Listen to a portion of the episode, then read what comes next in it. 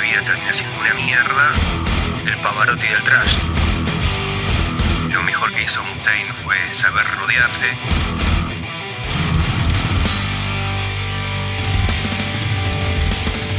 Primer capítulo de esto que llamamos el podcast de la década y hoy tendría que llamarse el podcast de la década trayera porque en esta primera entrega voy a estar junto a Maxi Marín repasando todo lo que sucedió o lo más importante de lo que sucedió en la escena del trash entre lo que fue 2010 y 2019.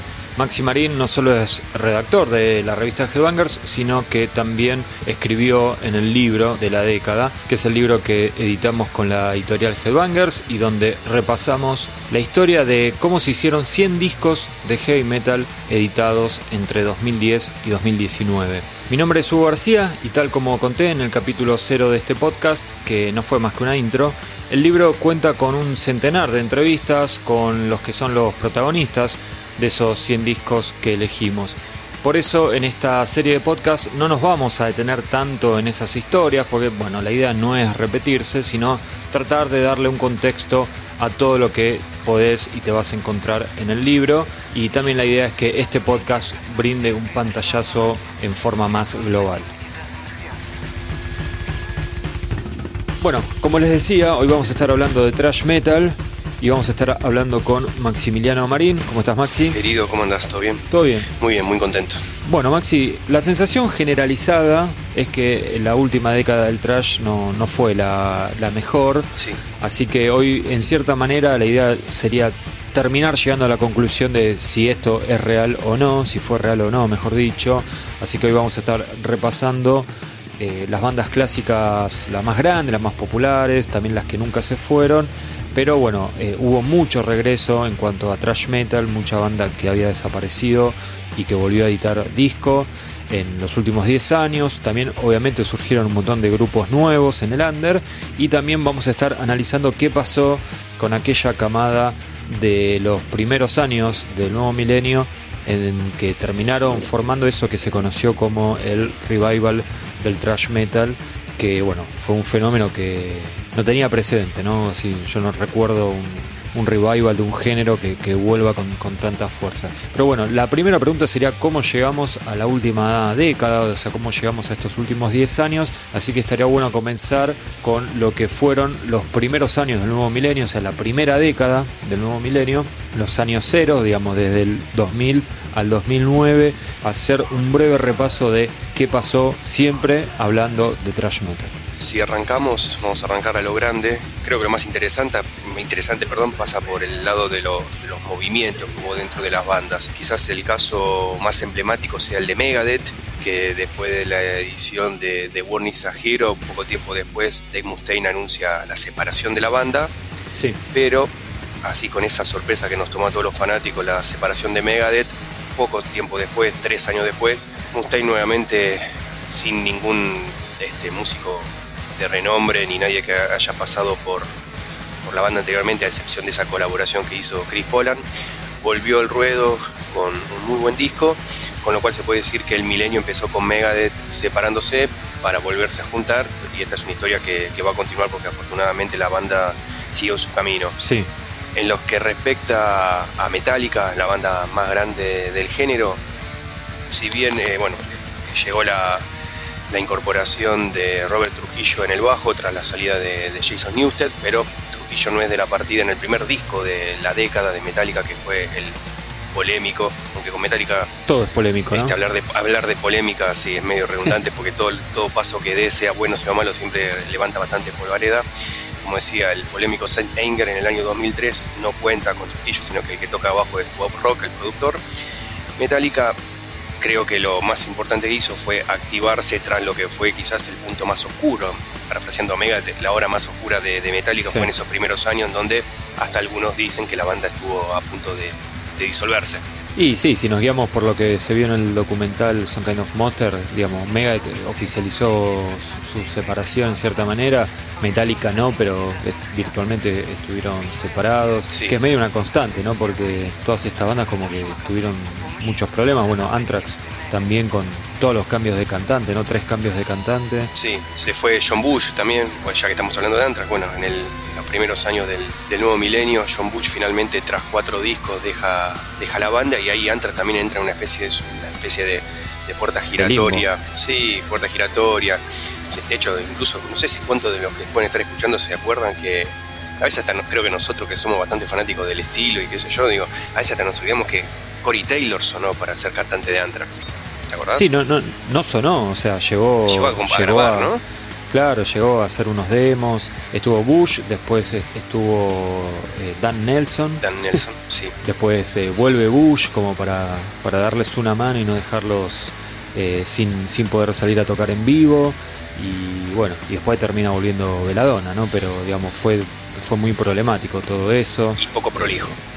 Sí, tal vez la que mejor parada quedó en esos primeros años del nuevo milenio fue Slayer, con el regreso de Dave Lombardo y con eso, digamos, se conforma la, formación clásica, el original, va, de, Slayer. Sí, yo creo que la gran deuda de Slayer que bueno, también lo vamos a hablar más adelante, quizás ese pasa por el lado de los discos de estudio. Me parece que lamentablemente el regreso de Lombardo y la, conformación de la formación emblemática y original de, de, Slayer no estuvo a la altura del 2000 para acá en cuando, cuando se encerraron en un, en un estudio de, grabación. Sí, no, no volví a ver un disco clásico, más allá de que a mí War Painted Blood me, gusta mucho. Hmm. Eh, entiendo que no, está a la altura de los clásicos ni, cerca, ¿no? Pero bueno, también, eh, perdóname, Maxi, esos primeros años tuvo, tuvieron algunas reactivaciones, ¿no? Como Dead Angel y, Testament, bandas que habían estado totalmente disueltas. Sobre todo Dead Angel, ¿no? Fue la que más tiempo estuvo inactiva, pero bueno, volvieron al ruedo. Pasa que eran tan jóvenes, eran tan jóvenes que podían separarse tres veces más, más o menos, y tenían 18 años más o menos cuando se separaron, es increíble. Sí, es una locura. Bueno, una banda que empezó el primer disco con, con 16 años, lo Bueno, y la, que nunca se fue fue Overkill, una de tus debilidades. Sí, Overkill como que medio es un, un bicho raro, porque mismo dicho por, por Bobby, ellos como que vieron la génesis, porque la verdad que es una banda que está desde el principio. Hmm. Eh, vieron la génesis del estilo, lo vieron triunfar, lo vieron perecer, lo vieron. Pero ellos siempre estuvieron ahí editando discos, porque la verdad es una banda, es una banda de laburantes. Eh, si se quiere, quizás se puede decir que Overkill no tiene un RIS, no tiene un load. Creo que en esa época, a lo sumo, las, las concesiones que hicieron fue como que en un momento la banda dejó de, de ser una banda de trash puro para coquetear mucho con lo que tiene que ver con el group metal, ese, ese estilo que engloba a bandas como Pantera, Machine Head, como que en un momento, o sea, Overkill se, se, tiró para ese lado con muchos discos intrascendentes, con quizás con la baja, una baja popularidad, pero lo cierto que ellos cada dos, tres años siempre, siempre meten un disco nuevo. Así que se puede decir como que fueron este, los, que son los perseverantes del estilo. Sí, bueno, otro perseverante es Mile Petrosa con Creator, que digamos, dejó atrás eh, esos discos más raros como Outcast y Endorama, que habían salido a, fines del viejo milenio. Sí. Y ya en esta primera década tiene. yo, mira, no quiero exagerar, pero tal vez me parece que es la que más alto nivel tuvo en cuanto a composición, comparado con lo que, con lo que habían hecho anteriormente, ¿no? Sí. Como que, eh, digamos, Enemy of God, ese tipo de discos, eh, yo creo que nadie esperaba que Creator tenga ese tipo de material todavía en, ahí en, las venas. Coincido, coincido. Y para mí Violent Revolution, que fue el primero de, esa década, creo que, fue un puntapié importante y creo que fue un, disco que este, dejó, dejó una huella importante para lo que vamos a empezar a analizar ahora, que fueron las bandas que empezaron a surgir. Me parece que es un, disco muy interesante para, analizar como, como puntapié inicial de lo que estaba por venir. Claro. Bueno, y la otra, eh, otra de tus debilidades es Exodus. Sí si hablamos, digamos, como para cerrar este mini bloque de bandas clásicas, que tuvo como un renacer. Vos, decís una segunda vida. Y porque ellos estuvieron separados después de discos feos, eh, poco interesantes, después de una reunión fallida con Paul Bailoff, que bueno, después Paul Bailoff eh, falleció también eh, a principios de esa década. Y bueno, se reformaron, casi toda la formación típica de la banda, Gary Hall, Rick Hunold, Tom Hunting, la, la Triple H, Cetro Sousa, y independientemente que es una banda que, que me puede, para mí fue la banda de, de esa década. Editaron tres discos increíbles, Tempos de Dan, Show Headed Kill Machine, Sí, eh, ya ahí cambiando con Rob Dukes, ¿no? Mm. Encima entre Tempos de Dan y Joel Headed hay un año y, y meses de diferencia, con lo cual es- se ve que, que Gary tenía ahí el cartucho lleno después de muchos años de, de no editar nada, y con el Atrocity Exhibition la, la parte A. claro. Me parece de vuelta en cuanto a calidad, en cuanto a composición, y me parece que en los shows en vivo, al menos que nosotros pudimos ver acá, que por suerte vinieron varias veces, me parece que Exodus fue la, la gran ganadora. Siempre van a tocar en los festivales bien de día, van a estar abajo en la marquesina, eso no va a cambiar, ya no dudo que, que cambie, pero para mí, si hablamos y nos concentramos solo en la música, me parece que fueron los, los grandes ganadores de la década. Sí, y algo que pasó que fue medio raro es que mientras Exodus editaba estos discos con un audio bastante moderno, con una producción Sí, eh, que tenía mucho más que ver con lo que estaba sucediendo en ese momento musicalmente que con lo que había sido su sonido clásico, al mismo tiempo surgen un montón de grupos que toman eh, lo- el primer, al primer Exodus, o sea, el Exodus de Bonded by Blood, sí, como un faro, ¿no? como referente para, para hacer eh, música y ahí es cuando empieza todo este, este resurgir de bandas con Toxic Holocaust, Municipal Waste a la cabeza y atrás de ellos vienen un montón de grupos. De hecho, tal vez es medio raro, ¿no? Porque Municipal Waste y Toxic Holocaust tal vez no están tan influenciados sí. por Exodus, pero de golpe te encontrabas con una banda directamente que se llamaba Bonded by Blood, Sí. o sea, como, como para que no haya dudas.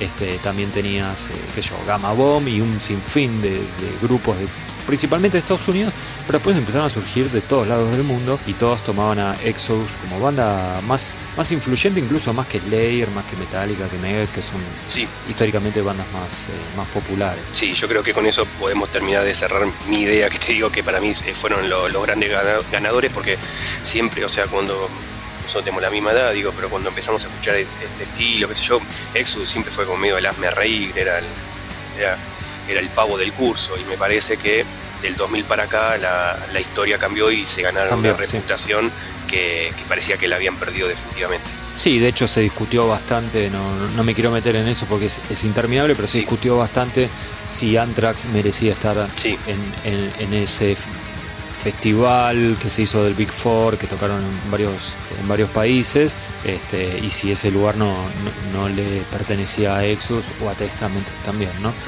Bueno, y lo único que creo que nos queda como para cerrar es lo que fue el comienzo del milenio, para ya meternos en lo que sí vamos a tratar a fondo en este podcast, que tiene que ver con, con la década, con la última década, con lo que sucedió entre el 2010 y 2019, es eh, la aparición de algunos otros grupos más ya sobre el final de, de aquella primera década, como por ejemplo Vector, una banda muy técnica, y también Havoc, que empezó como un- casi un clon de, de Testament, pero con el correr de los discos fueron este, teniendo más personalidad y, y haciendo cosas más interesantes. Aunque a mí el primer disco de, de Havoc me, me gusta y de hecho me acuerdo de, de llevarlo en el celular y escucharlo en tu viejo departamento acá en la ciudad de Buenos Aires. Sí, es verdad, es verdad. Me acuerdo eso de, de querer convencer a, a todos los que estaban ahí de que era genial lo que estaba haciendo Havoc.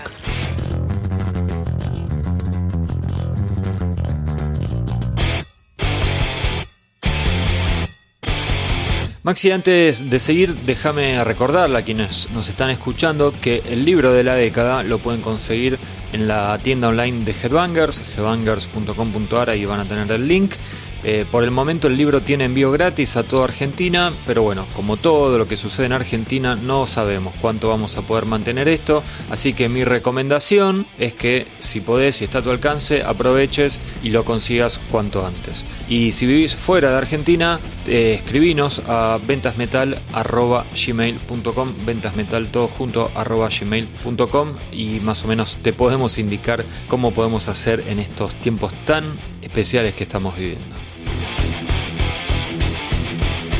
Bueno, y sí, ahora nos metemos ya en, en la última década, 2010-2019. Vamos a continuar, tal vez, porque estuvimos hablando bastante de los nombres más populares. Sí, Este, y bueno, vamos a continuar porque hay que empezar por ahí. Obviamente cuando hablamos de los nombres más populares del trash, no podemos eludir a Slayer, Anthrax y Metallica. De hecho, Anthrax, Metallica y Megadeth, los tres estaban en el libro de la década. Tuvimos testimonios exclusivos, que la verdad que para mí como fan estuvo buenísimo. Pero vamos a hacer un repaso mínimo porque este, vamos a hacer un podcast aparte hablando de estos grupos multitudinarios, estos grupos tan populares como Metallica y como Megadeth. Así que, bueno, Maiden, Judas, ese tipo de bandas, digamos, lo, vamos a dejar aparte. Así que, Maxi, de, de Megadeth y Metallica rápidamente, ¿qué podemos decir? Que Megadeth vuelve con un gran disco, ¿no? Sí. Cuando ya parecía que no, iba a suceder eso. Sí. Quizás después del que quizás para la mayoría sea el peor disco de la carrera de Megadeth, como fue Super Collider, ¿no? Sí, ya con un título horrible. Horrible, una tapa espantosa y un disco realmente feo. Sí. Creo que lo mejor que hizo Mustaine en, la última década fue saber rodearse, eh, elegir a un muy buen guitarrista, a, quien debo admitir, como Kiko Loureiro, yo no le tenía nada de expectativa, nada de fe. Y en estudio, a Chris Adler de Lamb of God, excelente batero, que, bueno, por una cuestión de agenda no, no, pudo quedarse en la banda, aunque con el paso del tiempo, bueno, hubiese podido porque ya no es, no es parte de Lamb of God, pero bueno, encontrar en Dirk, el ex baterista de Soulwork, un gran suplente, un gran reemplazo. Claro. Así que me parece que lo mejor de, de Megadeth fue la visión, una vez más, la visión de Mustaine y bueno, y la composición, porque la verdad que, que Distopia es un disco que está repleto de muy buenas canciones. Sí, bueno, todo eso se ve en, Distopia, que no, lo habíamos mencionado al comienzo de, de, este monólogo de Megadeth. Bueno, Metallica también, con Hardware vs. Self-Destruct como disco doble, este, bastante bien recibido, hicieron un video de cada disco. Fue de cada tema. De cada tema, perdón, fue bastante importante toda esa movida. Metallica sigue siendo una banda gigantesca, le pese a quien le pese. Bueno, tenemos otros casos también, ¿no? Como el de Anthrax, que, bueno, antes habíamos estado hablando todos los cambios que tuvieron de vocalistas. Finalmente vuelven a grabar con Joey Belladonna. Dos discos nomás en la década, un EP. De covers. De covers, sí. Pero para mí ese primer disco, Worship Music, fue una gran noticia, un, gran disco, al día de hoy lo sigo escuchando. También le sirvió a Anthrax, me parece, tanto el disco como el regreso de la dona como para volverse a meter ahí en la, en la discusión eh, de los primeros puestos de la tabla del thrash metal reconocer ellos mismos que eso es lo que el público quería de ellos, más allá de que acá siempre defendimos a John Bush a muerte, la realidad es que la gente quiere eso, Anthrax se lo dio y por eso creo que volvieron a tener una década muy exitosa. Y en la vereda opuesta tenemos el caso de Slayer que yo creo que da para un mini debate, Maxi. Sí, me parece que lamentablemente esto que hablábamos de la década anterior que había pasado con Exodus, de, de aparecer, de ser una banda en la que todos ninguneaban a pasar a ser referencia, me parece que con el Layer, no sé si pasó lo opuesto, porque creo que el Layer tiene que hacer las cosas muy mal para dejar de ser referencia. Creo que todos los días, todos los años van a salir bandas, por más que no lleguen al estrellato, van a salir bandas eh, muy influenciadas por Slayer, pero sí me parece que ellos en un momento eran la banda más respetada del metal, creo que incluso por encima de Black Sabbath, y lamentablemente la última década para mí fue una sucesión de hechos bochornosos como como quien diría, en donde eh, la banda tira, tira por la borda ese respeto y esa, esa cuestión de intocables que, mantenían prácticamente desde su formación. Sí, vos decís esto de más respetado que Black Sabbath y puede parecer como una exageración, pero la realidad es que nadie nunca se animó a decir nada malo de Slayer, sobre todo cuando estaban los cuatro integrantes clásicos, ¿no? Y el regreso de, Lombardo había como vuelto a generar todo, toda esa ese respeto y, a valorar lo que era la trayectoria de una banda intachable. Mirá si lo habrán, mirá si no habrán eh, recobrado vida y habrán sido recontra respetados que de vuelta. Para mí los discos que sacaron con Lombardo son bastante flojos y sin embargo nadie se rasgó la vestidura como pudo haber pasado con Saint eh, Super Collider o, algún otro ejemplo. O sea, nadie, nadie en su sano juicio lo pondría al nivel de esos discos porque me parece que ellos, incluso en los shows, ellos, ellos brindaban una, una calidad que, me parece que estaba por arriba de la media del resto de las bandas del estilo. Sí, sí, el que pudo ver a, Slayer con Dave Lombardo en la batería sabe de lo que estamos hablando. Pero después pasó hmm. el año 2013, ¿no? Sí. En donde, bueno, lo despiden a Lombardo. En realidad, yo creo que el problema es un poco antes de 2013, que es cuando en uno de los eventos más bizarros en la historia del metal, una araña pica a Jeff Hanneman, hmm. ¿no? y no era una araña cualquiera, le produce una enfermedad de esas eh, necrotizantes, me sale la palabra, ¿no? Esas que, que te van comiendo los tejidos. los tejidos, la piel, los tendones. Y Jeff Hanneman deja de tocar porque tiene muchos problemas para tocar la guitarra. A eso sumado un alcoholismo bastante intenso, algo de depresión, problemas familiares. Y llega el 2013 con eh, la expulsión de Dave Lombardo de la banda y el fallecimiento de Jeff Hanneman. En una noticia que recuerdo recibirla que me dejó helado. Y a partir de ahí es un error atrás del otro, ¿no? O sea, expulsarlo a Lombardo por cuestiones monetarias, nunca pudo volver, ni siquiera para un último show, un adiós final. Y después en 2015 sale Repentless, el primer disco de Slayer sin Jeff Hanneman. Y se nota. Y se nota, y se nota porque, porque sí, porque faltaba la magia esa, compuesto todo por Kerry King, no sé, antes hablábamos de que Creator había como renacido, bueno, lo de, lo Slayer es todo al revés, ¿no? Estirarse tierra encima, meterse ¿no? dos metros abajo y, cerrar el cajón, o sea. Sí, no se supieron cuidar, no, me parece que como que quedaron muy expuestos. Creo que llamativo, creo que nadie en su sano juicio esperaba el disco y todos sabíamos que el disco iba a ser malo. Bueno, el tema que además de malo fue muy aburrido. Es un disco que yo la verdad me acuerdo que hicimos la, la escucha en tiempo real en, aquel año, yo no lo volví a escuchar desde aquel año y no, tengo ganas directamente.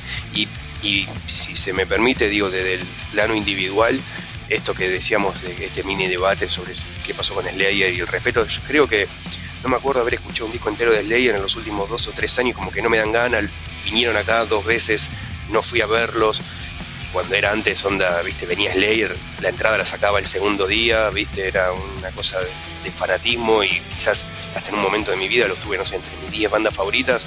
Hoy eso cambió completamente, me parece que no solo porque yo por ahí haya subido en mi consideración otro, otro estilo, otro tipo de banda, etcétera, sino que me parece que ellos hicieron mucho para para darle a la banda el cierre más desprolijo y gris posible. Sí, no, no, no era lo que uno esperaba. De hecho, nunca pensé que Slayer iba a ser la primera en, retirarse. Yo, por suerte, me pude mantener inmune a eso. Sigo escuchando Slayer, lo fui a ver. Eh, la última vez reconozco que no fui con demasiado entusiasmo. Pero bueno, era como el adiós, o creo que lo fue. Pero bueno, nada, eso no, no tacha que sí, de repente fue un muy mal último disco y un final triste para una banda legendaria. Bueno, hablamos de digamos, las cuatro grandes del trash, pero hubo una que en esta última década estuvo ahí dando vueltas y que habría que destacar por sobre otras porque es la banda que más trabaja, la que no para un segundo, la que no para de crear material a pesar de, de que no debe ser lo más redituable del mundo para ellos, pero lo hacen igual y lo hacen muy bien y la banda es Overkill comparando con el resto de la actividad de las bandas que estuvimos reseñando, hasta ahora, digo, es obscena la diferencia entre Overkill y ellos. Overkill editó en la década cinco discos. Tenemos a Ironbound en el 2010, The Electric Age en el 2012, White Devil Armory en el 2014, The Grinding Wheel en el 2017 y en el 2019 The Winds of War sacándome un poco de la, camiseta de, fan, para mí, tratando de ser lo más objetivo posible, para mí los cuatro primeros que nombré son increíbles, para mí son todos discos de 8 o 9 puntos. Tengo mi predilección por The Grinding Wheel, que si me pones un revólver en la cabeza, digo que para mí fue el disco de trash de la década, ahí mano a mano con The Electric Age. Y es justo reconocer que el año pasado con The Winds of War bajaron un poco la calidad, pero, o sea, la calidad si lo comparamos con el con el resto de la discografía de cómo venía la banda, ¿no? Me parece que está, mm. puede ser un disco 7 puntos de, de Creator, por así decirlo de vuelta a lo que decíamos anteriormente que le había pasado en la década anterior, que era una banda totalmente prolífica y que laburaba y que giraba. Ahora la situación no cambió, lo que sí cambió fue la calidad de las canciones, siendo para mí un punto de inflexión la salida de Iron Man, como que dejaron atrás eso que hablábamos del, del trash más grupero, de ese trash influenciado por bandas como Machine Head, para hacer cinco discos de, de trash bien puro, con muy pocas concesiones, a lo sumo tienen algún tema medio sabático en cada disco, pero después la banda es Palo y a la Bolsa, Didi Bernie y y Bobby Ellsworth, la verdad que conforman una dupla compositiva que ya van a completar casi las cuatro décadas de existencia y lo hacen muy bien. Para mí, de vuelta, si la primera década del milenio fue de Exodus, para mí esta, esta década que, finalizó el año pasado fue, fue de Overkill, no tengo ningún tipo de dudas al respecto. Bueno, la, mejor prueba que tuvimos nosotros para, para llegar a estas conclusiones, más allá de los gustos personales de cada uno, fue lo que nos costó elegir sí qué disco de Overkill incluir en el libro, Sí. porque también Overkill está en el libro. Este, y nada, es como que podía ser cualquiera de los de estos cuatro primeros de la última década, ¿no? Así que Habla bien de ellos. Habla bien de Es ellos. una, es una buena es una buena muestra.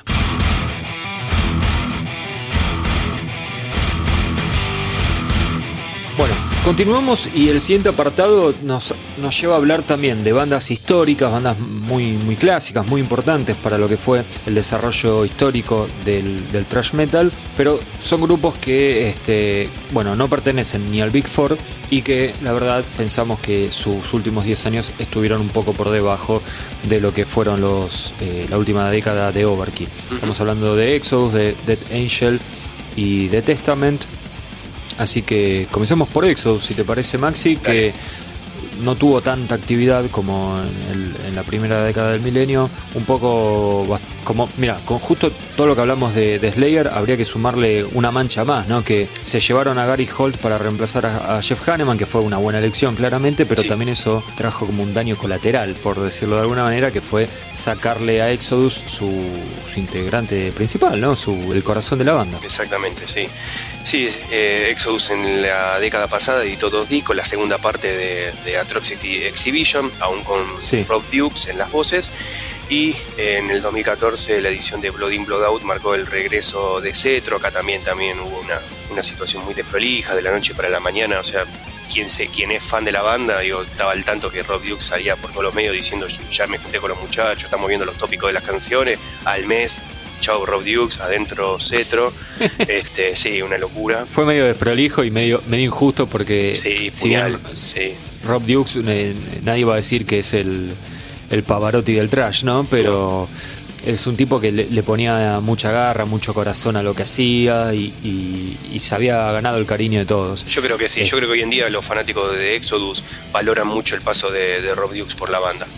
Pero Claro. lo, lo digo no, for- no solo desde el plano personal, si- sino a veces le- eh, hablando con amigos o mismo leyendo la, muchas veces la- las redes sociales suelen ser, suelen disparar eh, las peores cosas de, la- de las personas, las peores opiniones y, Sí. y la- las mayores faltas de respeto y sin embargo con Rob Dukes suelo leer cosas eh, bastante buenas, así que creo que es una buena marca.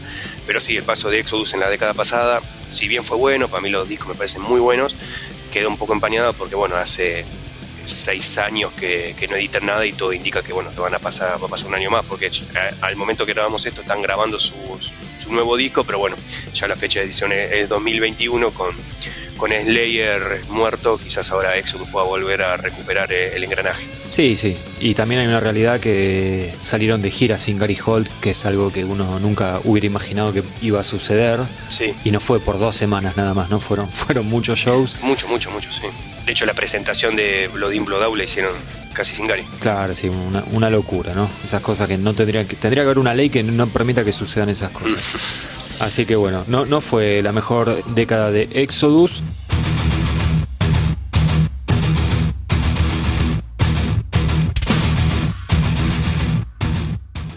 El caso de Dead Angel es diferente, primero que nada porque tampoco habían, digamos, no había sido la banda de, de trash como sí había pasado con Exodus. No.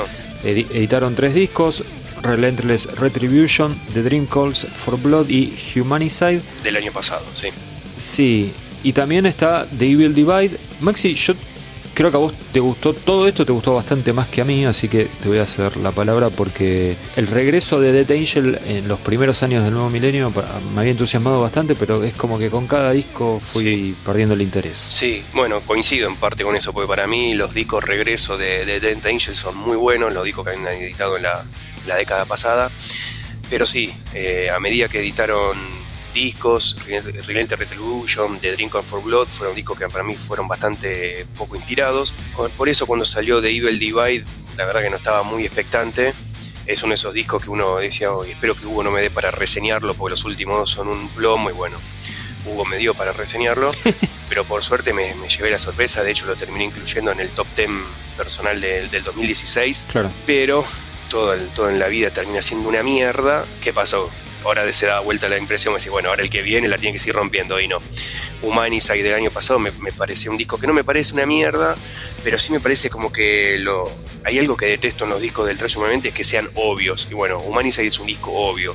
Es un disco que tiene sus mejores momentos cuando la, baja, cuando la banda baja los decibeles, que es lo que le estoy pidiendo a más de una banda. Me encantaría que, que queden esas concesiones y que no sea todo eh, riff fuerte, todo las chapas, la batería incansable. Claro, claro. Una lástima porque me parece que además de Angel, esto lo estuvimos hablando hace un tiempo cuando hablábamos de, de Hidden, al tener a Marco Oxegueda, que es un gran cantante, me parece que es una banda que puede tener esas concesiones, entonces pueden meter guitarras acústicas, un lento, no sé, algo para bajar con tanta cara de malo. Lo bueno, en todo caso, es que la banda siguió activa, su regreso no fue una mera anécdota, pero bueno, me parece que de, todo, de toda la década se destaca de Evil Divide por, sobre el resto de, sus compañeros. Bueno, y la tercera en Discord es Testament, mm. eh, una, banda que me encanta, sé que a vos también, y una banda que comienza la década con Dark Roots of Earth, un disco que, a ver, no vamos a decir que es un clásico de nada, pero que tiene unos tal vez es un poco irregular y que los momentos altos que tiene son realmente altos, así que podríamos decir que fue un muy buen disco.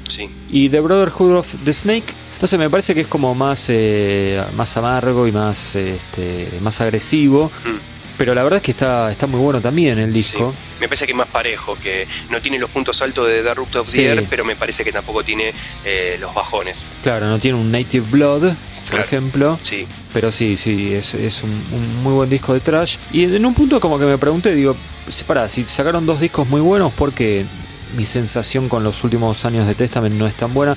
Y me parece que un poco tiene que ver con que, eh, al menos en Argentina y en Sudamérica, los pudimos ver muchas veces, pero es como que siempre nos queda la, deuda del gran show de Testament, ¿no? De hecho, vimos algunos shows muy malos, sobre todo en cuestiones sonoras. Sí. Y bueno, después el último como que más o menos levantó un poquito. No fui a ese, sí, a la presentación de Brotherhood, justamente. Claro, sí, eh, en Groove eh, levantó un poco, pero en Flores, si... En Flores fue ese. En Groove fue cuando vinieron con Cannibal Corpse, ¿verdad? Sí, ahí, ahí sí los vimos. Yo después lo vi solo en, Flores. Me gustó más Cannibal Corpse, con eso te digo todo. Pero no sé si es eso o qué. La verdad no lo sé. Porque los discos me parece que. Eh, a, mí me gustan más que los de Exodus. Calculo que a vos no, pero. Eh, bueno, mucho, mucho mejor que Dead Angel, ¿no? Sí, lejos, sí. Aunque Dark Roots of the Earth puede ser que me guste más que, que los de Exodus. ese me parece, a mí me parece un discazo. Y sí me parece que los dos son superiores al disco regreso de la década anterior que había sido The Formation of Damnation. Of que dos discos son mejores que ese. A diferencia de The Angel, que volvió con mejores discos, me parece que Testament como que vino con un disco que estaba bien, que dejó sus clásicos, que me parece que tocan demasiado temas de ese disco, incluso en vivo, pero bueno, es otro tema. Pero me parece que tanto Dark Goose of the Earth como Brotherhood of the Snake eh, son muy buenos discos, superiores al, al regreso. Yo creo que también tiene que ver esto que decís vos de, por qué no te queda una impresión más fuerte de Testament, en parte lo del show en vivo creo que tiene que ver, y si bien, no sé, Metallica en la década que editó un solo disco, claro. ¿no? pero me parece también como que, y Testament 2, digo, me parece que al ser una banda más chica necesitas como, si no tenés más, más frecuencia, como fue el, caso de, de Overkill, me parece que por ahí se termina este, deshilachando la imagen. En cambio, Metallica tiene una presencia tan fuerte que con un disco en la década le alcanza como para para llevarse las miradas, me parece. Sí, sí, sí, es, un poco injusta la, comparación, ¿no? Porque estamos hablando de una empresa gigantesca metálica contra un grupo de personas que a veces parecen no llevarse también entre ellos, ¿no? Sí. Y, hacen lo que pueden. Pero Metallica, digo, te saca un disco de estudio, pero en el medio de, todo eso te hace película, documental, video de acá, video de allá, viste, las giras, todo, y es como que siempre está algo dando vuelta.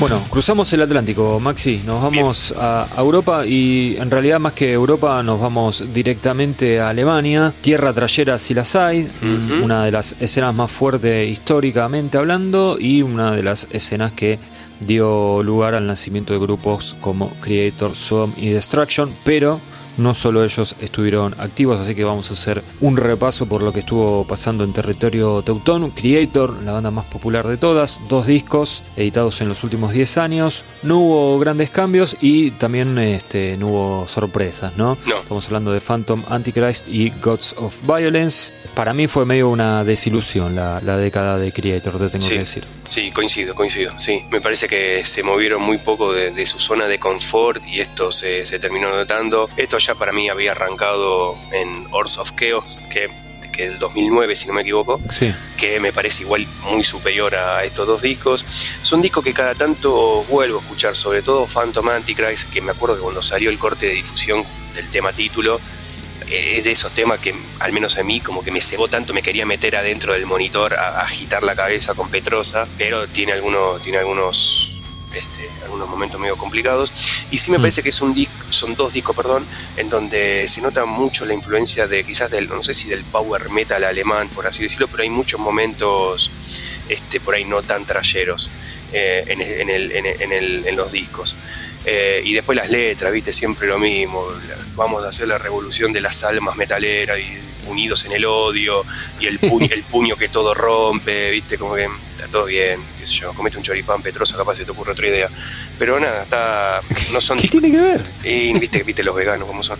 No, no, no son discos de mierda, la verdad. Son, son discos buenos, mantienen el estatus, pero me parece que Creator necesitaría algún golpe de timón compositivo o de sonido para, para volver a, a levantar la puntería. Bueno, si te soy sincero, creo que, eh, lo que esto último que dijiste se aplica a gran parte de las bandas que tenemos que mencionar. ¿Qué vamos a hablar? Este, por ejemplo, Sodom. Más prolífica, tres discos. Para mí pasaron bastante desapercibidos. Sé que una banda como Sodom, ¿no? que es más de, de pelear ahí la mitad de tabla, ¿no? Tienen fanáticos que seguramente están escuchando esto ahora y están pensando cómo decís eso, si tal disco estuvo buenísimo.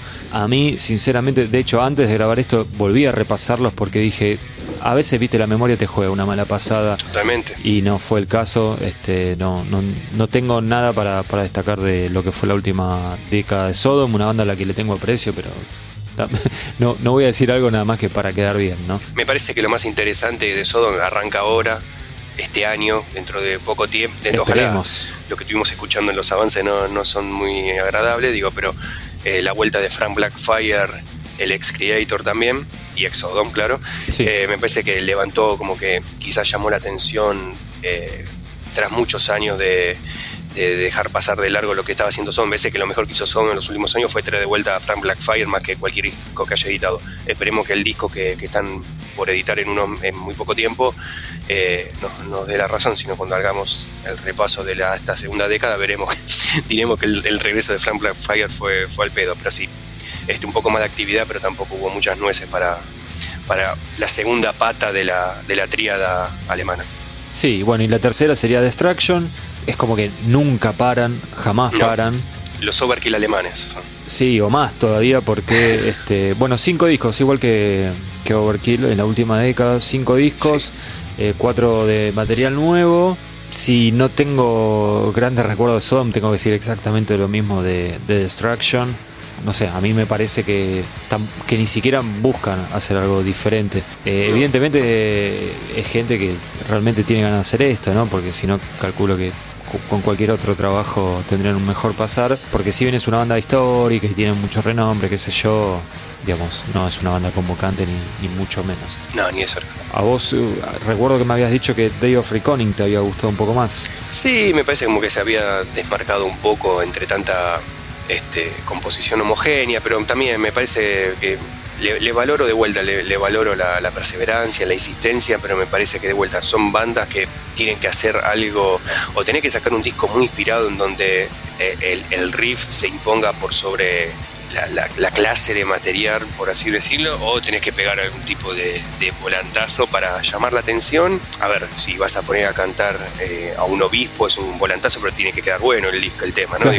todo eso tiene, tiene que estar acompañado por, por la calidad. Pero bueno, quizás lo que decimos me parece que son bandas, tanto Sodom como Distraction, que, que en esa zona, y creo que la banda que vamos a nombrar ahora también, en esa zona se manejan, tienen sus fanáticos que no le van a, recriminar nada, nunca van a, salir de, ese lugar, pero bueno, mantienen el estatus y quizás al fin del día pueden, pueden vivir de lo que hacen, que no es poco. Sí, bueno, y así como pasa con el, con el Big Four, que la posición número 4 es, es, discutida y es peleada. Con el, con el trash alemán pasa algo similar, ¿no? Porque nadie, nadie va a discutir a Creator, a Sodom y a Destruction, pero después tenés quién es el cuarto y puede ser Tankard o puede ser Exhumer. Dos bandas que tuvieron actividad en estos, eh, en estos últimos 10 años. Tankard un poco más, cuatro discos de estudio, eh, una banda siempre muy cerca de toda la temática cervecera, con mucho humor, ¿no? Sí. Alguna vez sacaron un disco llamado The Beauty and the Beer y no hace tanto salió A Gear Called Cerveza, o sea, una chica llamada Cerveza, que para muchos es el, mejor de, los últimos años. Habría que ver si es el mejor por el contenido o por el título. Yo creo que el título tiene mucho que ver. Y te predispone mejor, ¿no? Como te pone buen humor, sí. Como que es, difícil enojarse con ellos. y ya este tipo de bandas ya, ya es claro que, digamos, no, no, van a, a tener demasiadas búsquedas artísticas. No, no, no, no, si teníamos alguna duda con Sodom y con Destruction, con Tarka, la, desterramos. El próximo disco va a ser igual y, ellos van a estar conformes y, va a estar todo bien. Exacto. Y bueno, la otra banda es eh, Exhumer, ¿sí? Sí. Que vinieron, bueno, al igual que Tankard, ¿no? Estuvieron dando varias vueltas por, por Sudamérica y también por incluyendo Argentina. Eh, no tan activa, pero igual bastante, ¿no? Tres discos de estudio. Yo tuve la oportunidad de verlos en vivo en un par de oportunidades. A mí es una banda que mm, de todas estas que mencionamos creo que es la que menos me gusta porque es la que se me hace más, más genérica, por decirlo de alguna manera. Sí. Pero bueno, tuvieron su, su cuarto de hora hay un disco de Raging Tides que, fue bastante festejado. El último también, Hostile Defiance, que a mí la verdad que me pasó desapercibido ese. Sí, a mí no me gustó mucho Hostile Defiance, pero para mí de todas las bandas que, que hablamos hasta ahora, de estas cinco primeras, me decí, elegí un disco ¿Te de Raging. Sí, es un muy buen disco, es un muy buen disco de Raging Tides. A diferencia del disco Regreso, que para mí había sido medio en vole, eh, me parece que de Raging Tides afinaron la puntería y es esto que te digo, no van a cambiar, pero si el riff está bueno, tenés mucha más chance de ganar que, de perder.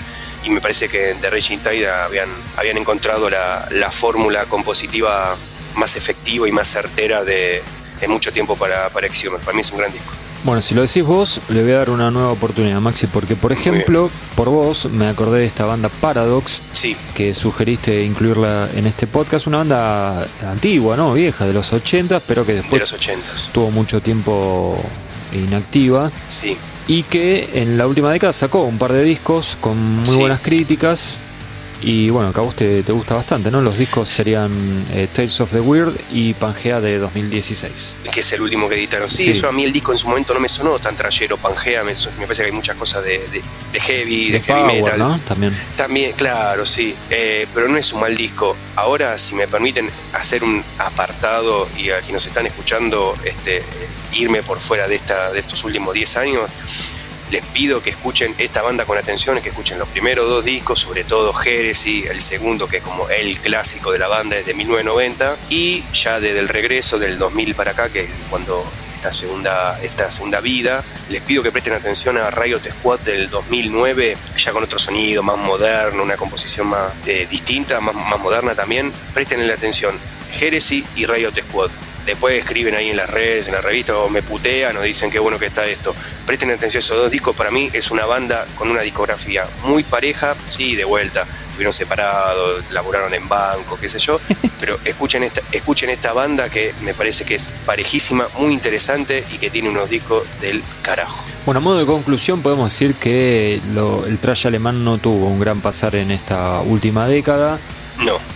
Eh, no, suelen ser criticadas estas bandas, hay como una cuestión de respeto, ¿no? O sea, cuando hablamos de los grandes del Big Four se dicen, se tiran unos dardos con un veneno letal, ¿no? Pero para criticar estas bandas es como las críticas son siempre más, más leves y... Más condescendientes, sí. Sí, sí, sí. Y por eso calculo que como que pasó desapercibido, pero ahora, digamos, haciendo el análisis, la verdad que no hay mucho para destacar, a menos que seas una de esas personas que escuchan las 24 horas del día, tupa, tupa, tupa, tupa, y bueno, ahora nos estarás puteando en todos los colores.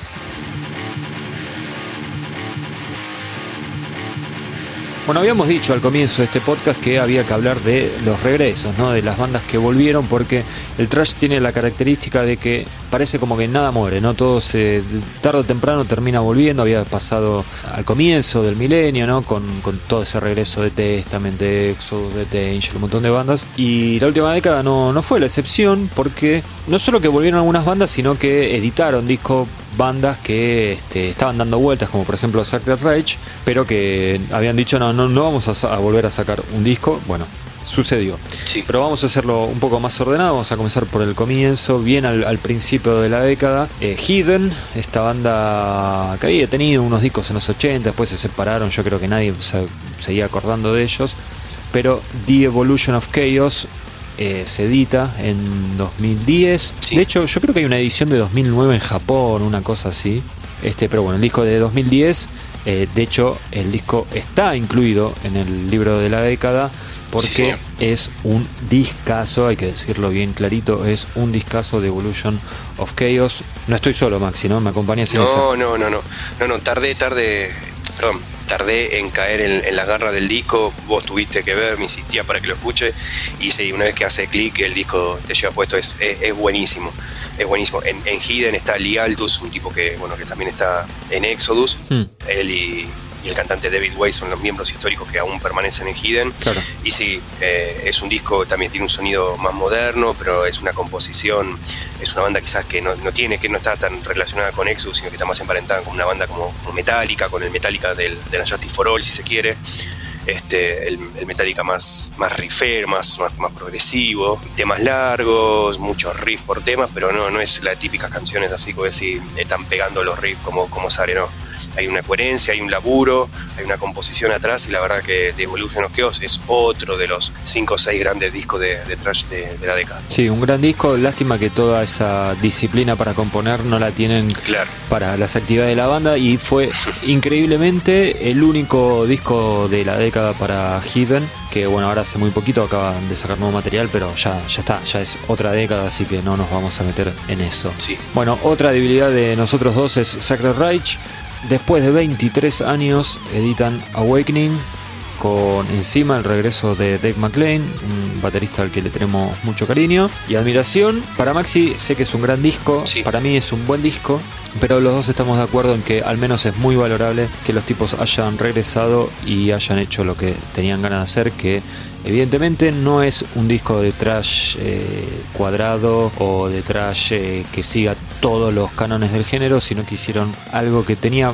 bastante más que ver con lo que habían sido los últimos dos álbumes antes de la separación. Sí, coincido. Sí, a mí me, encanta el disco. Es un disco que este, hace, unas semanas lo estuve escuchando muchas veces, todos los días. Los banco mucho, me parece perfecto que hayan tomado esa decisión. Me, encanta que hayan vuelto a meterse en un estudio de grabación y es una banda que sigue eh, manteniendo su, su espíritu de las letras, con Phil Rin, que a mí me parece uno de mis letristas favoritos. Me, encanta la, visión que me parece, me, encanta la agudeza que tiene el tipo para, para ponerle optimismo a situaciones recontra de mierda. De hecho, hace poco tuvieron un, encontronazo con varios fans en la banda por, por criticar a Donald Trump. Y esto es algo que muchas veces nosotros decimos que nos gustaría que nuestras bandas favoritas, nuestros ídolos, a veces como que, levanten la voz y, por así decirlo, pongan las pelotas sobre la mesa y, y se quejen un poco y que muevan el avispero un rato, pero como que está todo bastante adornado este, al menos en el heavy metal, bueno, sé si hay, hay un rapero que sale con la remera de, de, Trump violado por una gallina, bueno, no lo conozco, no tengo una idea,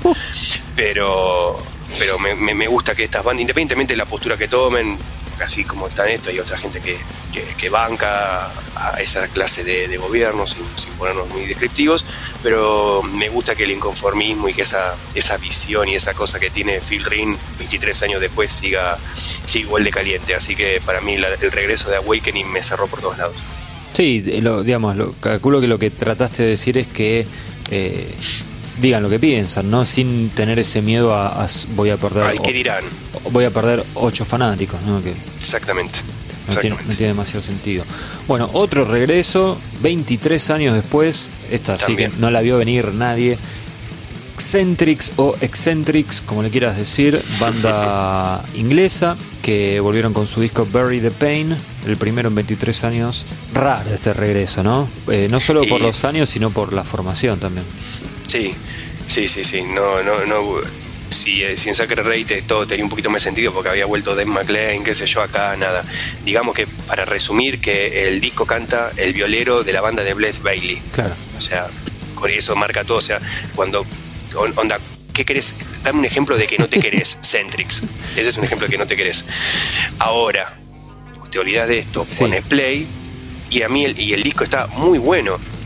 Quizás es, me parece que es, una copia, es muy, muy Testament el disco, pero a mí las canciones me gustan mucho. Para mí fue un muy buen disco, Very the Pain. Es verdad lo de Testament, y es raro, porque además es, parecido al Testament eh, post The Gathering. Sí. O, tal vez algo de no sé, de Low, ponele si crees. O sea, a, lo, que voy es que no es el testament de los primeros discos, el clásico. No. Pero bueno, eh, bueno, Centrix yo creo, a mí sabes que es una banda que me gusta mucho, pero... te encanta, sí. Siempre tuvieron un problema con, con su propia identidad, ¿no? Es como que eh, hay, hay, un disco de ellos, For Who's Advantage, que es muy Unjustice for All. Después hay otro, King, que es muy el disco negro de Metallica. Ahora estas deudas con Testament, qué sé yo, no sé. Hay algo que no eh, no, no, no está funcionando del todo bien. Pero... Tendrían que hacer un set Enger el año que viene y dejarse de joder. Ya está, por lo menos vuelven a copiar la metálica. Claro, pero las canciones son, son buenas. Y eso, son buenas, son buenas. Eso termina... Y canta el violero, de, le vuelta, canta el violero de Bless Bailey. ¿sí? No se olviden de eso nunca cuando escuchen Centrix. Sí, si nos estás escuchando fuera de Argentina, es el guitarrista de Bless Bailey. Porque, ¿sabes que me di cuenta, Maxi, que violero lo decimos acá nomás, ¿no? Ah, mira. Dato que no le importa a nadie. Bueno, a nadie. otro caso más raro todavía. Vamos avanzando en, la bizarrés. Es Acid Rain, sí. que tardaron 29 discos. ¿Escuchaste bien? 29 discos para... Años, años. Sí, perdón, 29 años. ¿Cómo estoy? Para editar Obnoxious. Eh, perdón, el, sucesor de Obnoxious, ahí sí, ahí estamos. El disco es The Age of Entitlement. Eh, Vos es que cuando no, lo escucho el disco, el disco sale y mm, el disco sale comentado en Headbangers en la revista por Ian Andery, que le pone un 3. Un 2 creo que le puso. No, un 3, un 3, un 3 era. Un 3 ¿eh? al final quedó, mira. Y dije, quiero escuchar esto, por el amor de Dios, porque o sea, cuando algo es tan malo... La vieja y querida publicidad mala. Claro, digo, quiero, quiero ver... Y no me pareció, viste, tan malo. Y de hecho hablé con él, ¿viste? Le digo, ¿te tenés algún problema personal? ¿Pasó algo? No, no, mira, me parece una basura. Le digo, bueno, está bien, si vos lo crees, lo justificaste, listo, no, no hay problema, ¿no? Este, pero no, no, no me pareció tan malo. Y hace un tiempo lo volví a escuchar y no solo que no me pareció malo, sino me pareció que estaba bien. A ver, no es un gran disco, eh, también es otra de estas bandas que vuelven con una formación mm. que poco tiene que ver con la original o con la clásica, pero está bien el disco, qué sé yo. ¿no? Sí, a mí, a mí me terminó aburriendo. Yo lo escuché cuando, cuando salió, porque medio que lo estaba esperando. A mí la banda me gusta, me gusta Obnoxious, me parece un discazo.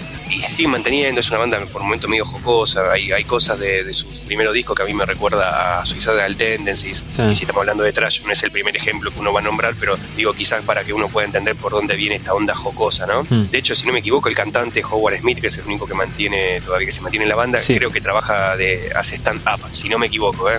Ah, mira, me mataste. Así que con, lo cual esto del humor tendría, tendría sentido. Eh, a mí el disco sí está, estaba bien, no me parece como, como le puso Ian un 3, pero tampoco me parece, me parece que de, estos regresos junto a Sacred Rate y Centric claramente me parece el menos interesante. Sí, estamos de acuerdo. Estamos de acuerdo. Bueno, y después hubo otro regreso medio raro, que en realidad fue un regreso sin disco de estudio, que es Coroner. Eh, en el año 93 sacaron su último disco. Tuvieron una edición, pero eh, es como un recopilatorio en vivo, en video. Autopsy, ¿no? Sí, raro, la verdad. Digamos que no que estén dando vueltas ahí desde 2010. No, que inclusive iban a venir a tocar, no sé si recordás. Después sí, se canceló. O sea, vinieron, pero, pero pasaron por arriba de Saiza, sí. Claro. sí. En el 2018, si no me equivoco, anunciaron disco nuevo que iban a grabar, pero bueno. No pasó. No pasó. Y otra banda, perdón, ahora estoy recordando que volvió sobre el final ya de la década, es Violence. Es verdad, volvió Violence, que eh, es inminente, yo calculo que el, disco, pero bueno, también no, no entra en la década. No. Y sí, y es un regreso con dentro de todo una formación. La columna vertebral está intacta, digamos. Y a pesar de todos los problemas que tuvieron, este, sobre todo con la salud de, de John Killan, el, el vocalista. Coincido.